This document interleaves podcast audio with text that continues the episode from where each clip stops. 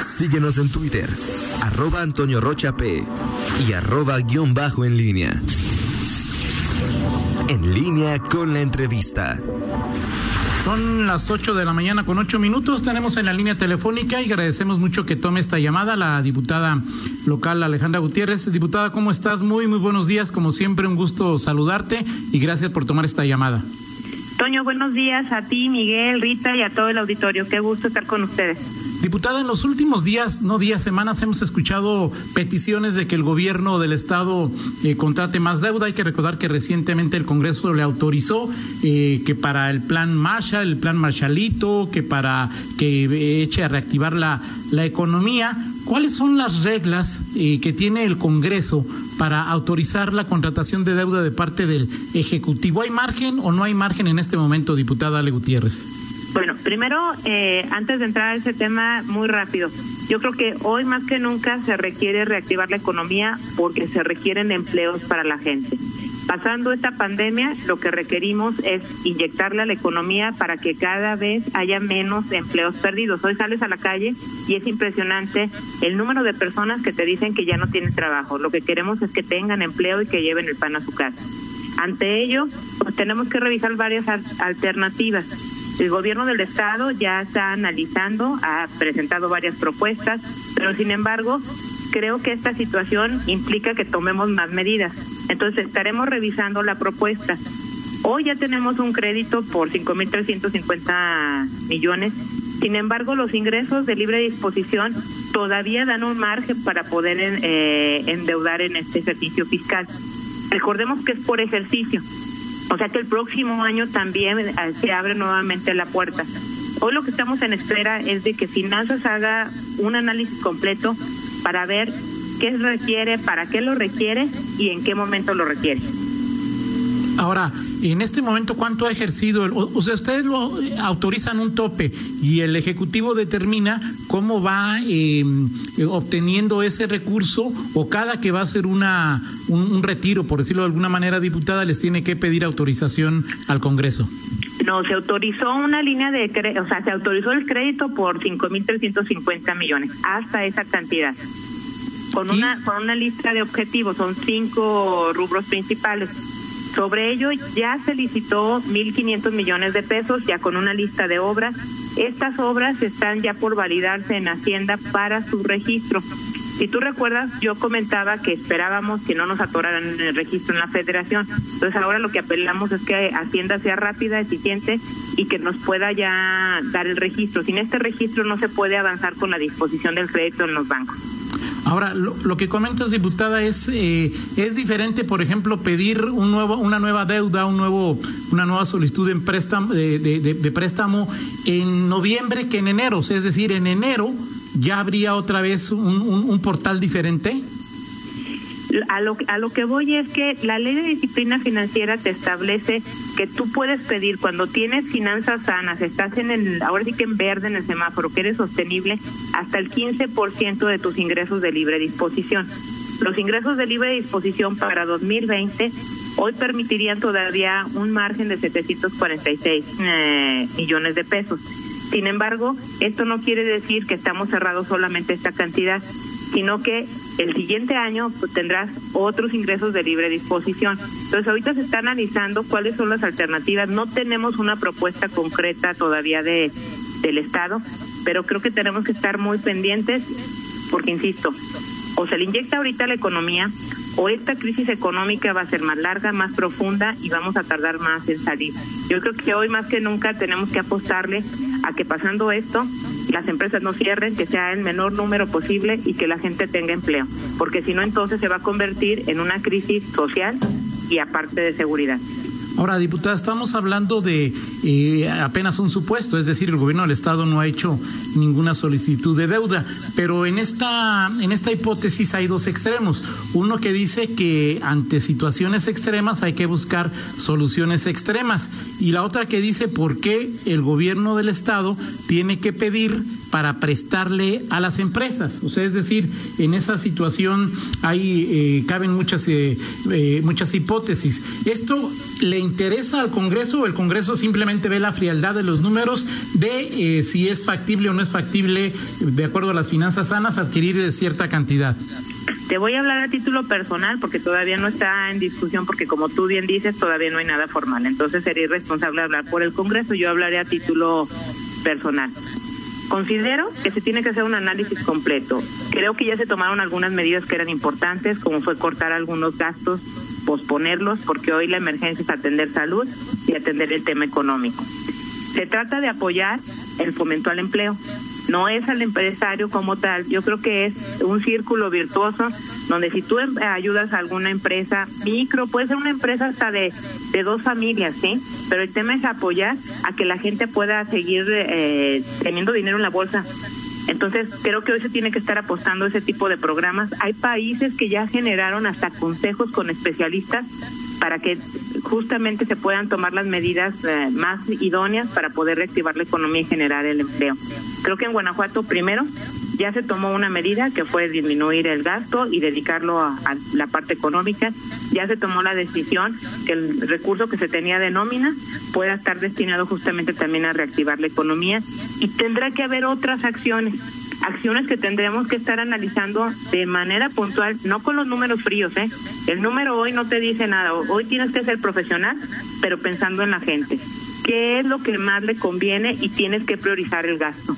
Tienes que ver que ahora sí costo-beneficio. ¿Qué decisión es la que realmente va a ayudar a salir de este bache y de esta situación económica compleja? Diputada Alejandra Gutiérrez, buenos días. Te habla, te saluda Miguel Zacarías. Eh, una pregunta concreta sobre este, sobre este tema y sobre el eventual endeudamiento. Hace unos momentos escuchamos un audio del presidente del Consejo Económico Empresarial, José Arturo Sánchez, que es probable que pudiera hacer esta, esta endeudamiento o se pudiera plantear a finales de año. Pero te pregunto de manera concreta, eh, según algunas eh, versiones, es cierto que tú como presidenta de la Comisión de Hacienda eh, pues has, eh, eh, tienes la, la, hipótesis de que solicitar un endeudamiento tan pronto no sería conveniente, que la reserva, que el que Guanajuato tiene sus finanzas la posibilidad de endeudarse no más de 1.200, 1.300 millones de pesos y que el riesgo sería que pasaría al famoso semáforo amarillo y bajarían sus calificaciones crediticias. Es cierto que tú sostienes esta tesis y te lo pregunto porque hay una eh, un señalamiento de que en estos momentos que son eh, situaciones extraordinarias, pues tendríamos que ser más eh, permisivos en ciertas cuestiones que en condiciones normales, como el tema de las calificaciones crediticias, tendríamos que ser exigentes. Primero preguntarte, ¿es cierto que tú tienes esta tesis más reservada en torno al posible nuevo endeudamiento? Y segundo, ¿qué tanto se puede estirar la liga en un momento como el que se está viviendo? Eh, buenos días, Miguel. Qué gusto saludarte. Cada vez los veo más claro, que señas que ya eh, la tecnología con ustedes cada vez está mejor. Sí. Bueno, les, les te comento. Eh, la cantidad que se tiene de ingresos de libre disposición son 40.645 millones de pesos. El 15% de este ejercicio fiscal son 6.096.7 millones de, de pesos. Ya pedimos 5.350, quiere decir que el margen que queda para este ejercicio son de 746 millones de pesos, ¿sí? O sea, estos serían las cantidades. Sin embargo, tú me comentas que qué tanto yo estaría dispuesta a título personal. Y aquí yo nada más te comento, yo no puedo ir por encima de la ley. Aquí tenemos un margen eh, legal, que es la ley de disciplina financiera y toda su regulación que, que tiene que ver con ella, y la tenemos que cumplir. Es, no es un tema personal, es un tema de ley.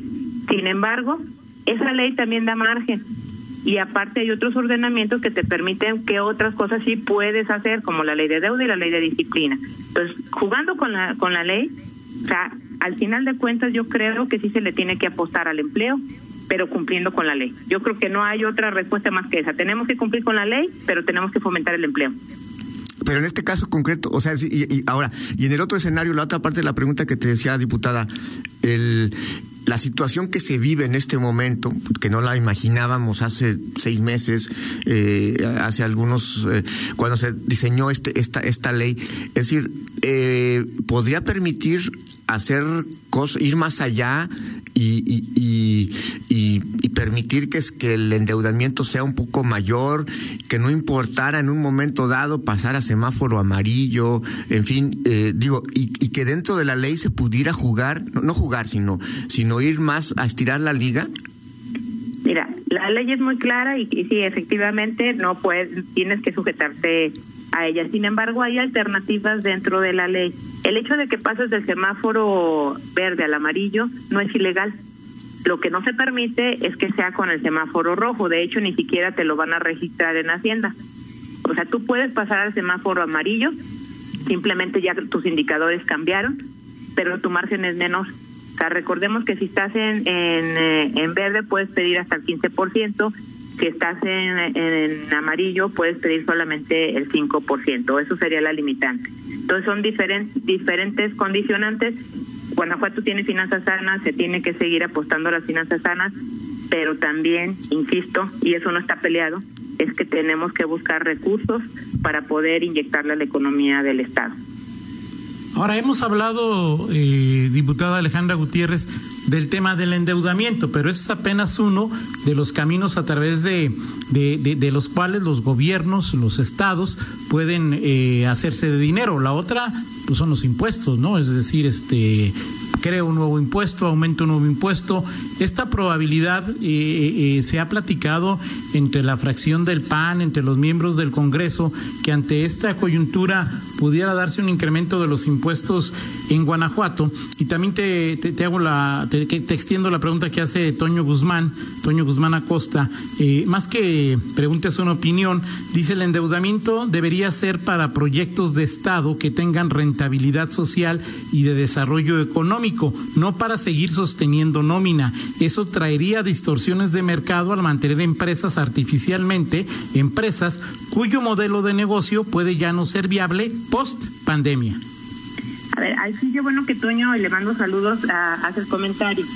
Cuando se trata de un crédito ordinario solamente puede ser para inversión pública productiva, que básicamente es obra y equipamiento, no puede ser para programas. Y eso lo deja muy claro la ley de disciplina financiera. Por otro lado, hay otro tipo de créditos que son los créditos a corto plazo, que esos sí pueden ser destinados para otras cuestiones, pero tienen que ser pagaderos en, en, 20, en 12 meses. Entonces son condiciones completamente diferentes. Por eso yo insisto, hoy son puras suposiciones. Finanzas está haciendo un análisis de manera integral para ver qué es lo que conviene y en qué momento. Y una cosa no está peleada con la otra. Tenemos que inyectarle a la inversión productiva, necesitamos obra para reactivar la economía, pero eso no quiere decir que no, con los recursos propios o con otros mecanismos financieros se pueda estar apostando a programas que apoyen al empleo. Yo creo que las dos cosas son necesarias. Una sola medicina ante esta enfermedad no es la solución. Hoy tenemos que tomar diferentes cucharadas para salir de esta. Ahora, entiendo por lo que dijiste, si entendí bien, diputada, es el Estado no se puede endeudar para prestarle a empresas. Aún así le paguen después con un incremento eh, al impuesto sobre la nómina. De deuda ordinaria, no. O sea, Sería la que mencionaste que es a corto plazo. La de corto plazo sí, la que es eh, tradicional que es a largo plazo no. Esto significa que habría que, como dices, habría que pagarlo, pagarlo en 12 meses. Sí, pero hay otras formas financieras. Por eso creo que tiene que ser un análisis integral. Lo que sí se puede en determinado momento hacer es lo que tú tienes como presupuesto de gobierno para obra, lo puedes destinar a programas y proyectos y lo que tienes para obra de ingresos propios vas a fondearlos con crédito. Te digo, hay muchas fórmulas que por eso hoy tenemos que esperar a que Finanzas haga un análisis y hagan una propuesta concreta. Hay muchas formas de poder estar viendo este tipo de situación, pero insisto, lo que sí tenemos que tener en la mira es que tenemos que tomar decisiones que le inyecten recursos a la economía.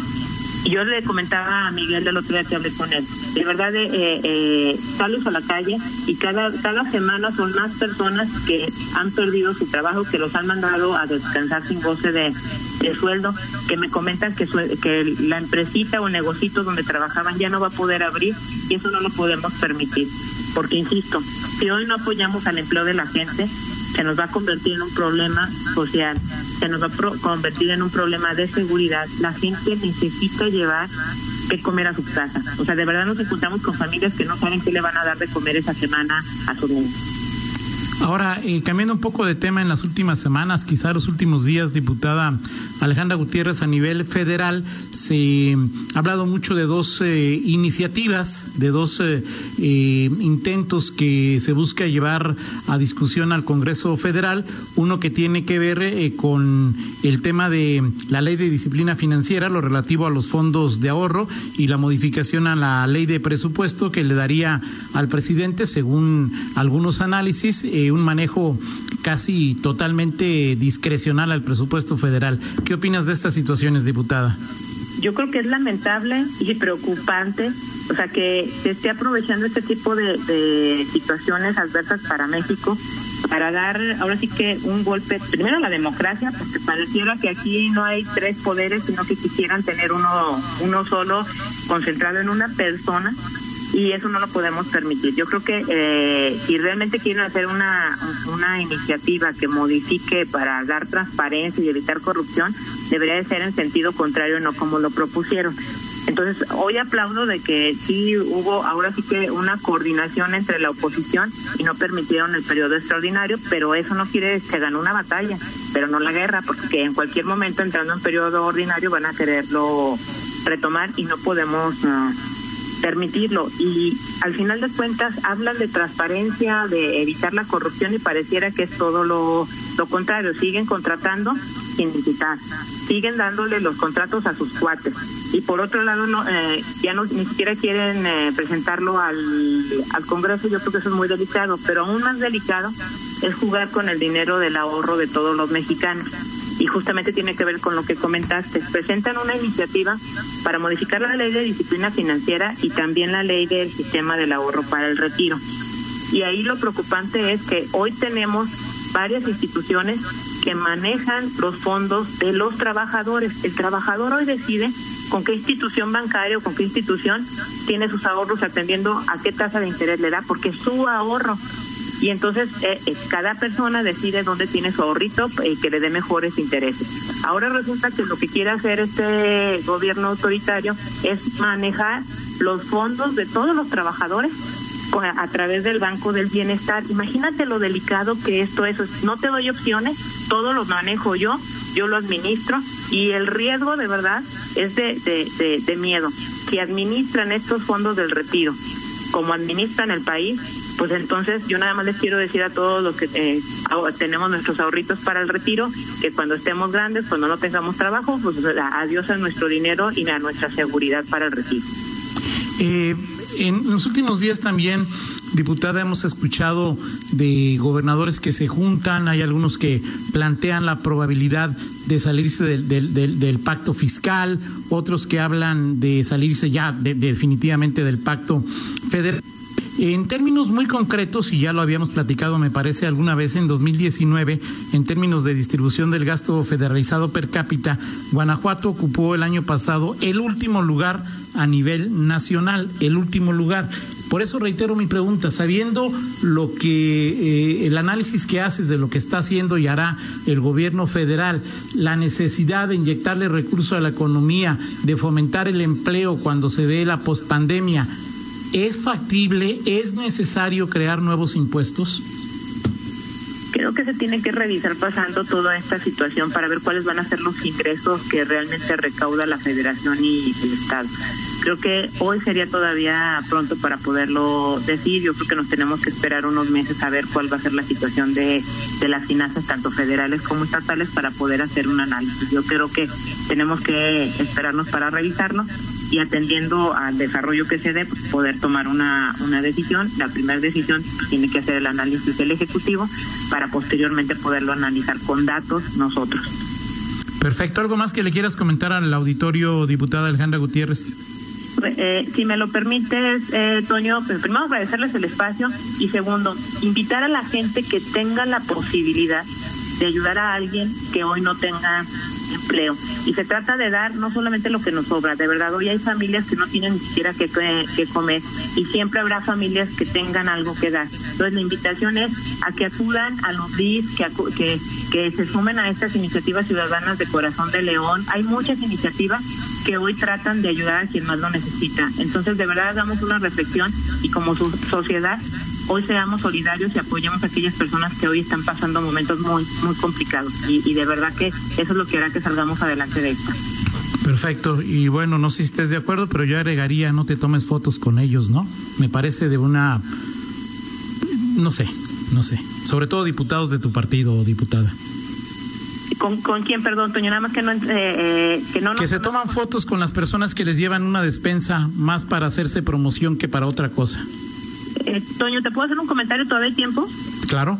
Sí, bueno, ahí al respecto, yo sé que es una línea bien delgada, de hecho te comento rápidamente, yo tengo más de cinco semanas saliendo todos los días a la calle a, a visitar a las familias y, y, lo que yo sí te puedo decir es que es una línea muy delgada no poner nada a invitar a la gente. Yo creo que una de, para lo que se puede utilizar esto es para invitar a la gente que se sume a estas causas. Tú me conoces y tengo años apoyando diferentes causas y a veces no pongo nada, pero también cuando tú no cuando tú no invitas o no promocionas que se sumen, pues menos gente se suma. Hay que multiplicar. Yo creo creo que hoy más que nunca hay que multiplicar que personas se sumen. Entonces es una línea delgada donde se puede criticar, pero creo que lo más importante hoy es el llamado a que todo el mundo nos sumemos.